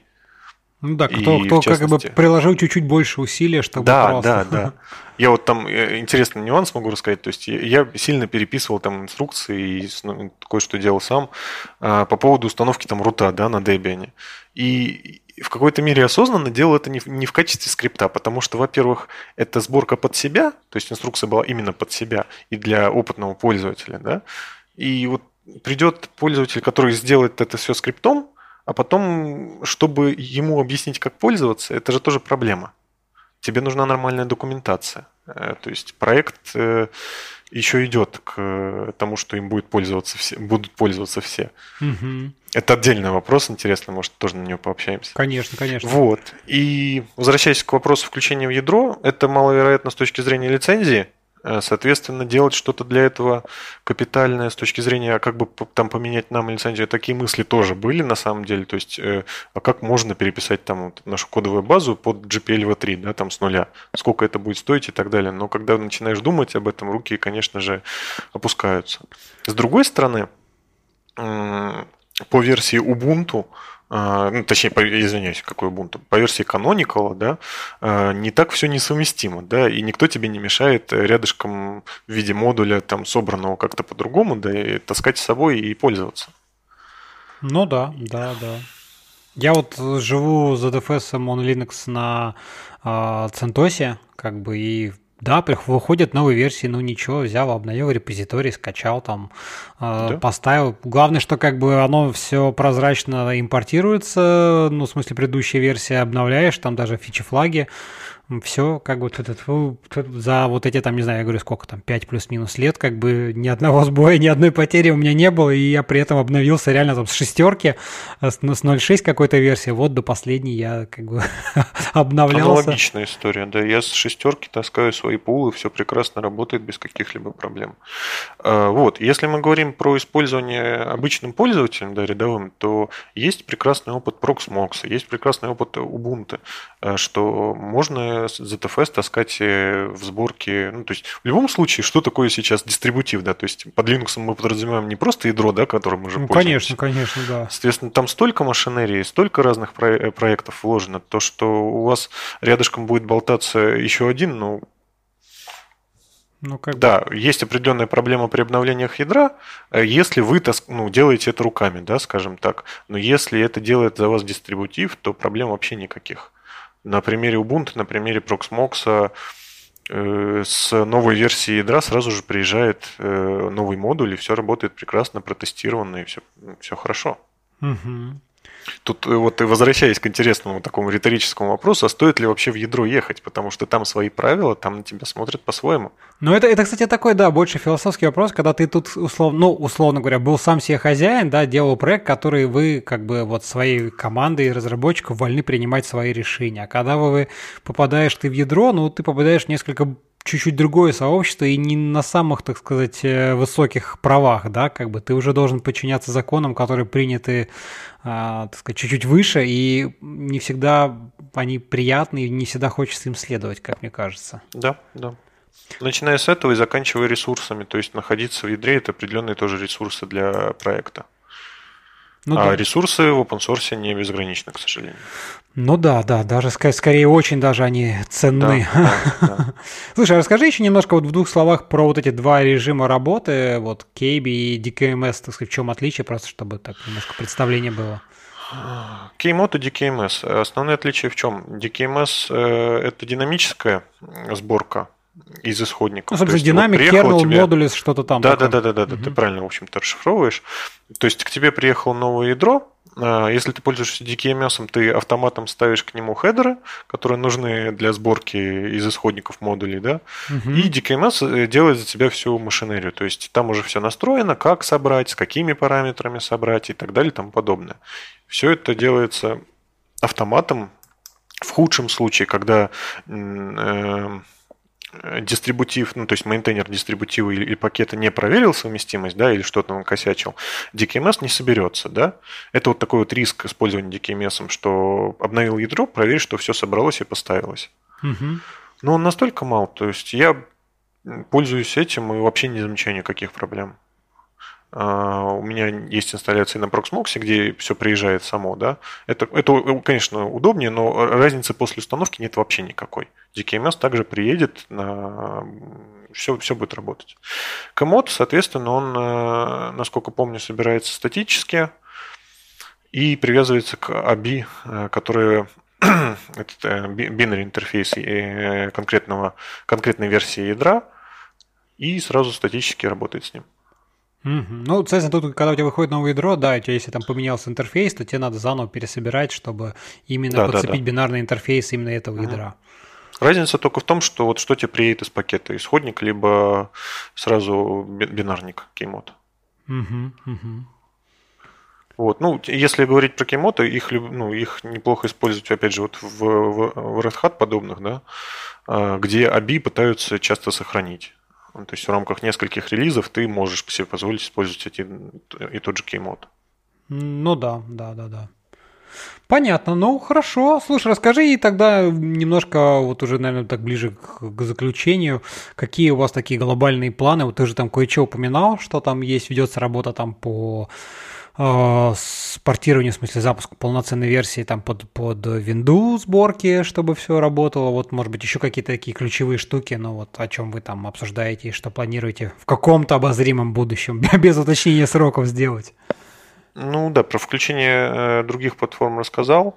А про планы функционала сейчас идет упор, в частности, на перформанс. То есть э, мы живем в мире NVMe-шек, которые, может, стоят недешево, но когда их купили, хочется все-таки выжить из них, из них да, много, угу. побольше, чем CPU-шка позволяет. Соответственно, сейчас идет большой уклон на оптимизацию под них. То есть у нас вот есть ARC, да, мы про него много говорили.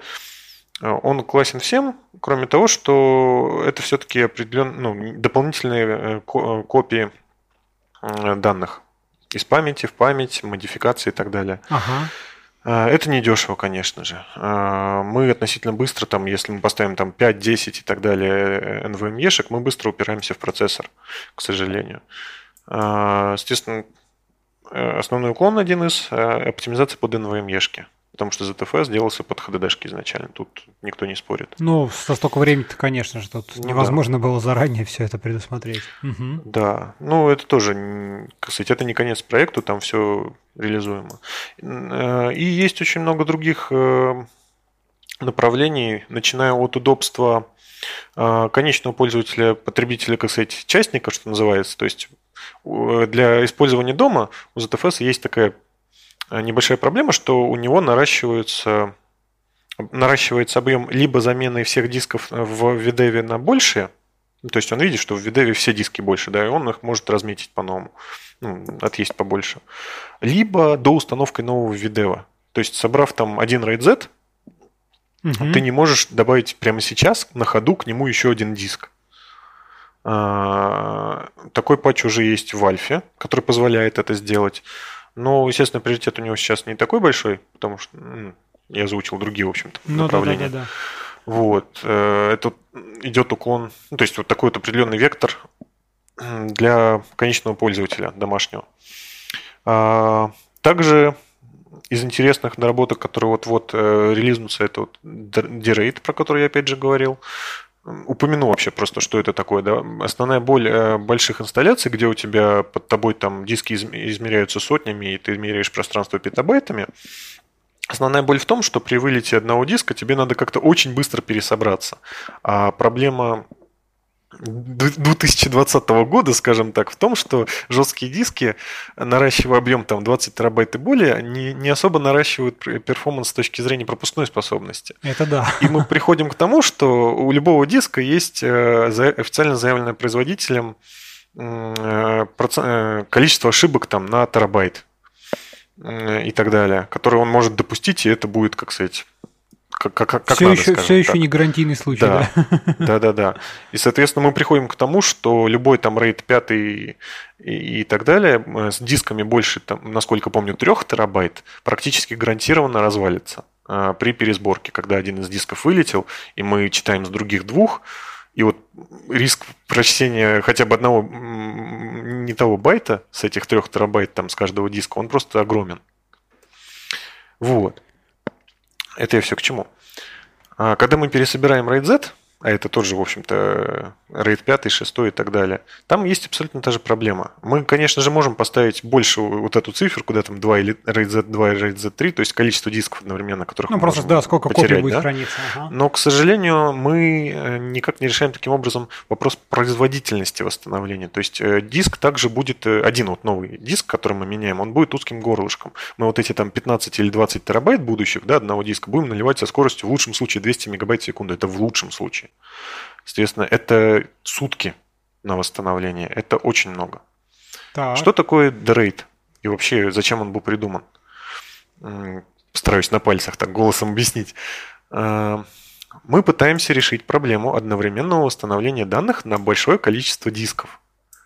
Вместо того, чтобы э, работать в рамках э, один диск, вот одна единица, мы как бы нарезаем каждый диск на количество мелких сущностей по количеству дисков. То есть, там, не знаю, если у нас 50 дисков в этом дроиде, э, каждый диск будет разделен на 50 с чем-то областей. Так. Э, и некоторые из этих областей будут зарезервированы как спер области, то есть как э, свободные области, на которые, если что, можно будет восстановиться. Что нам это дает? Мы как бы размазываем, ну это, это по сути э, RAID 5 или RAID Z повернутый на 90 градусов. Мы э, в рамках вот этих вот физических дисков имеем виртуальные сущности. Вирту... Не помню, как они там называются в оригинальной работе, к сожалению. А, и вот вылетает один диск. А, на других уже есть зарезервированное свободное место. И мы можем восстанавливать вылетевший диск со скоростью, сколько у нас вот этих элементов в этом массиве. Там, например, если мы растянули э, на 10 э, единиц, то есть 10 дата-блоков на э, один вот этот вот parity, ну, к, к примеру, да, угу. то мы можем восстанавливаться сразу на 10 дисков или более. То есть это уже умножает сразу скорость восстановления. А потом, когда все вы восстановили, потом какая-то ребалансировка все это компенсировать, размазывать по физическим или как? Или это уже не требуется? Просто я, я, я, если я тебя правильно понимаю идею, смотри, у тебя есть три диска условно, да, вот у тебя да. э, значит, э, в классическом варианте, если у тебя там пятый рейд, у тебя диск вылетел, у тебя на двух других есть как бы так или иначе все данные, которые были размазаны по трем. Ты вставляешь диск, тебе надо на него заново залить все, что было на этих э, двух, собрать да. вот это все. Да. да, здесь ты делаешь по-другому. У тебя есть, условно говоря, те же самые там три, ну, ну хорошо, даже три диска, но ты на каждом из них разделил его на три части, и каждый из которых, по сути, отвечает вот эта одна треть за а, один физический диск, но они как бы логически размазаны по другим. И тем самым, когда у тебя вылетел диск, у тебя данные все равно все есть, но при восстановлении ты как бы не все льешь на один физику, а льешь на эти кусочки, которые на других э, физических дисках. Ну, интереснее рассматривать не на трех, а на десяти. Ну да, например. да, на трех очень, если конечно... у тебя на трех, да, то на то и выходит, что называется. Да, согласен. На десяти вот один э, вылетел. Э, э, соответственно, например, у нас был RAID Z2, он позволяет э, вылететь двум дискам, да? Угу. Вот он вылетел. Осталось 9 и один, э, который еще может вот прямо сейчас вылететь. Угу. Пока мы не вставили следующий новый диск, мы размазываем э, на пустое зарезервированное место – а, всю ну, дополнительную информацию, там, либо парити, либо данные, которые были вот на этом последнем десятом. Которые вылетел, ага. Да. Которые у нас остались как бы уже, по сути, в одной копии вместо, вместо двух. Да-да-да, все верно. И мы опять восстанавливаем э, ситуацию, когда у нас уже 9 дисков, но вылететь опять могут 2. О, вот, все, и мы пришли я понял, к этому. Ага. Да, и мы пришли к этому очень быстро, потому что мы восстанавливались на 9 дисков сразу. Угу. И потом мы вставили десятый, он там на своей скорости, пока он там ходит, ну, то есть нам не важно, за сколько он уже восстановится, потому что четность мы восстановили, мы можем потерять опять два диска. Все, все, вот теперь я понял. Ну, это, кстати, очень крутая идея. Слушай, это очень классно. Прям вообще. А если еще это как раз-таки с ход-свапом и с возможностью, э, так сказать, быстро, оперативно вставить диск без там переразбивки, без перед чего, вот, ну, потому что действительно вот у меня есть три диска, да, и э, там был, были, была точнее ситуация, когда у меня было три диска, там, не знаю, двух, гигаб, двух терабайтных, да, и ты думаешь, так, ну, что-то там они забились, один диск уже старый там какой-то, думаю, надо бы там обновить на трех. И чё?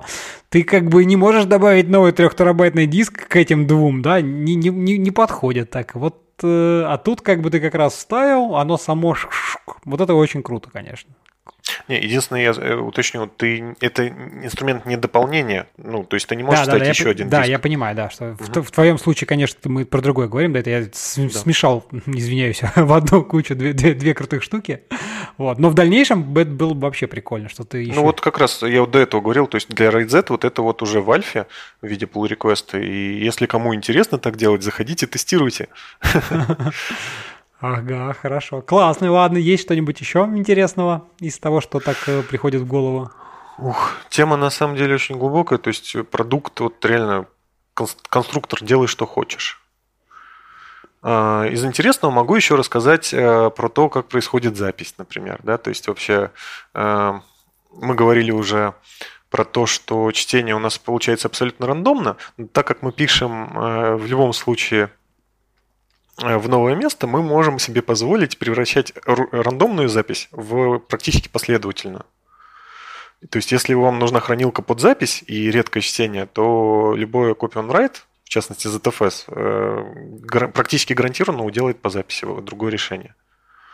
Угу. А, вот, к вопросу о записи. Мы пишем а, группами транзакций, TXG так называемые, а, и мы можем себе позволить э, как-то агрегировать информацию в рамках этой группы. Тут э, есть интересная особенность. У нас есть write throttling мы можем использовать неограниченное количество оперативки для подготовки этого TXG группы. И можем за счет этого переживать какие-то резкие скачки записи, буферизируя это все в оперативку. Естественно, это речь про синхронную запись, когда мы можем себе это позволить. Угу. И потом мы спокойненько, последовательно, очень эффективно это сложим на диск. Такая вот интересная особенность. Интересно, интересно. Да, то есть если какой-то пик, ты чуть-чуть за счет оперативки чуть больше это разместил, а потом последовательно сразу большой блок да, записал, да, да. и тем самым как бы сэкономив на, условно говоря, рандомной записи, когда два раза... Да. На самом деле, если, э, ну, если не нужно э, делать упор на синхронную запись и ее целостность, то есть если мы не владельцы какой-то постгри там большой, да, и дорогостоящий, который там нам деньги приносит, а, например, я обычный там пользователь ПК, вот, например, мой сервер, сервачок под столом, так называемый, ага. да, стоит, на нем можно с помощью одной настройки отключить вообще синхронную запись чтобы она игнорировалась и становилась синхронной. Таким образом, собрав там, не знаю, пул из просто HDD-шек, ты можешь им пользоваться практически как дешевой SSD-шкой с точки зрения э, иопсов или даже больше. То есть сколько иопсов тебе даст э, оператив, оперативка да, на запись э, и на чтение, столько, в общем-то, у тебя и будет. Угу. Ну, кстати, да, если у тебя там домашняя, там такая типичная там файлопомойка, что-то такое, да, то как да. бы, но критичность данных, там, не знаю, записи какого-нибудь там, не знаю, очередного там фильма, скачанного через торрент, она как бы, скажем так, минимальна. Ну, вот. Да, прелесть в том, что целостность тебе уже система обеспечивает, вот хоть ты тресни. То есть ты отказываешься на предыдущую транзакцию полноценную, и все у тебя хорошо. Да, ты там можешь... То есть мы в худшем случае теряем там последние 30 секунд, сколько мы там настроили. По умолчанию там это до 5 секунд угу. э, синхронной записи. И вот за этот счет можно очень прекрасно жить. То есть, если мы говорим про использование, там, если мы хостер, э, очень классно хостить какие-нибудь там, я не знаю, сайтики, э, используя сжатие, на ZFS, да, там ARC, который позволяет нам это очень эффективно, вот это очень эффективно отдавать, да. А, и если мы делаем бэкапы, там мы резервируемся по самое не могу, мы там для кого-то можем отключить вот эту вот э, синхронную запись. И все, и просто вот экономика замечательная. Ну да. Слушай, а ты еще хотел, по-моему, что-то про документацию какую-то тоже интересную историю рассказать, если я правильно... А, кстати, вот э, в частности, ты говорил про open source, то, что очень легко зайти Э, сделать pull request. Очень интересная история у нас была. Мы изначально использовали GitHub Wiki, что называется история с полей. А, и, к сожалению, GitHub Wiki есть минус то, что он не является полноценным. Ну, то есть, да, внутри у него Git, но там нет нормального механизма делать pull request. И из-за этого нам пришлось переезжать э, на документацию на базе сфинкса. В общем-то, это был мой проект в, мар... в мае этого года, считай. Сейчас занимаюсь тем, что пытаюсь свести документацию.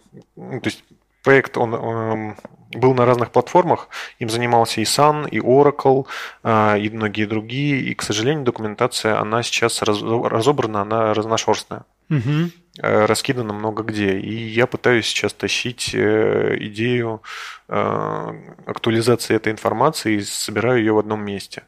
И вот мы переехали, в частности, на решение на Sphinx, в первую очередь потому, что это стандартный пайплайн, то есть процесс привнесения изменений. Это обычный pull request, очень понятный людям. Это очень легко.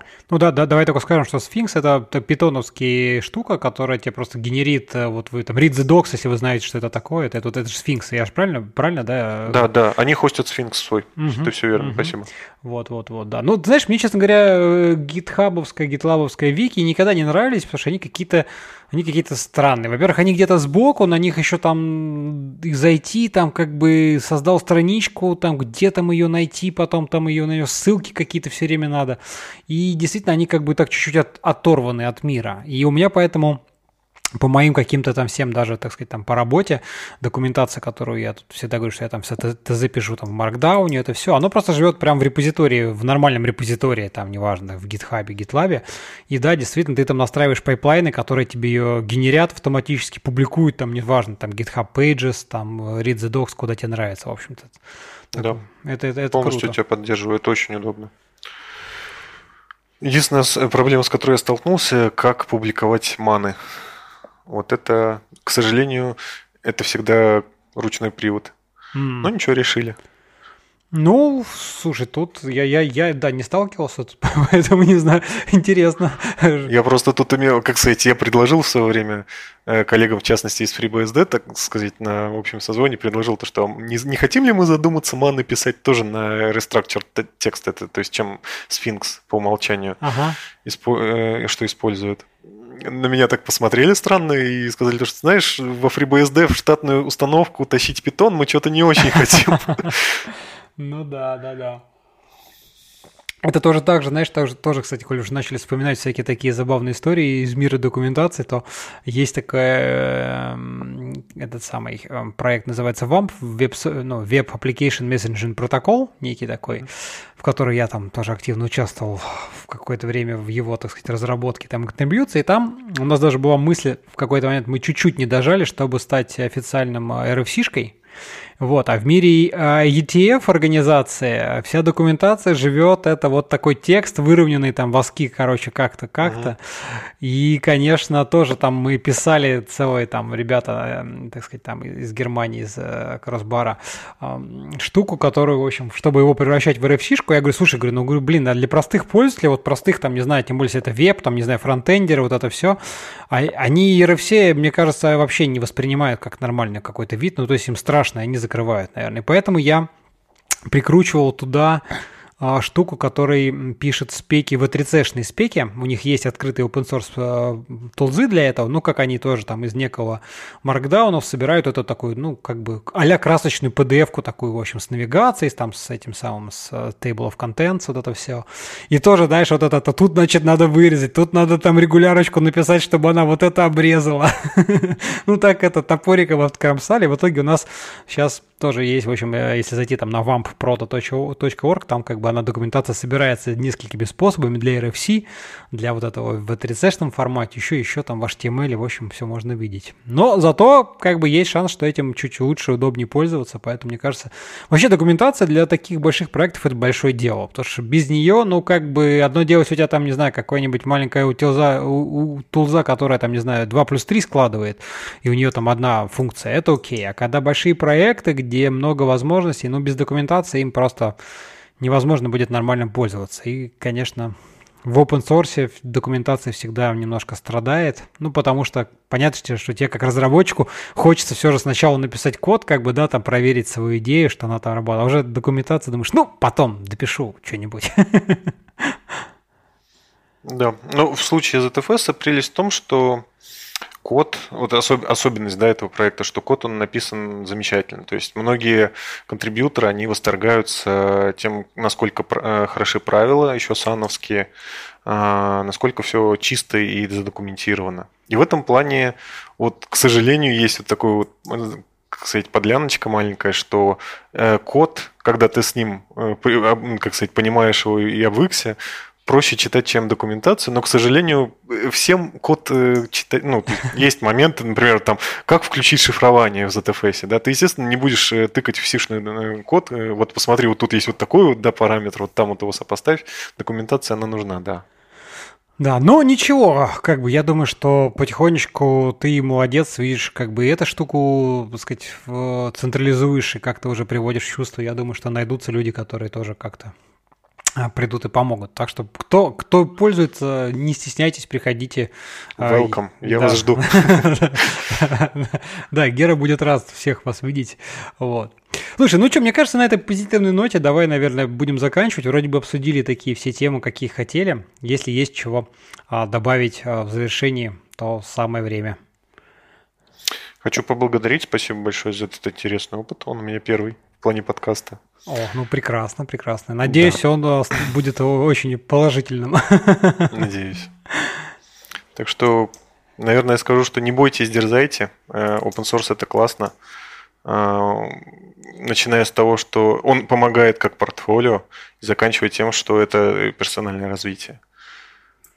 Согласен. Всем спасибо. Да, подписываюсь под твоими высказываниями. Друзья, вам спасибо, что слушали нас. Надеюсь, вам тоже было интересно. Пишите ваши вопросы, замечания, комментарии. Э, если они будут, мы с удовольствием э, с Георгием придем и ответим на них. Вот, так что делитесь, э, там, шаринги, лайки, вот это все. Если понравился выпуск, поддержите его, там, став патроном. Это тоже мелочь, но приятно мне, как автору будет. Вот. И что, всем спасибо и до новых встреч. Пока-пока.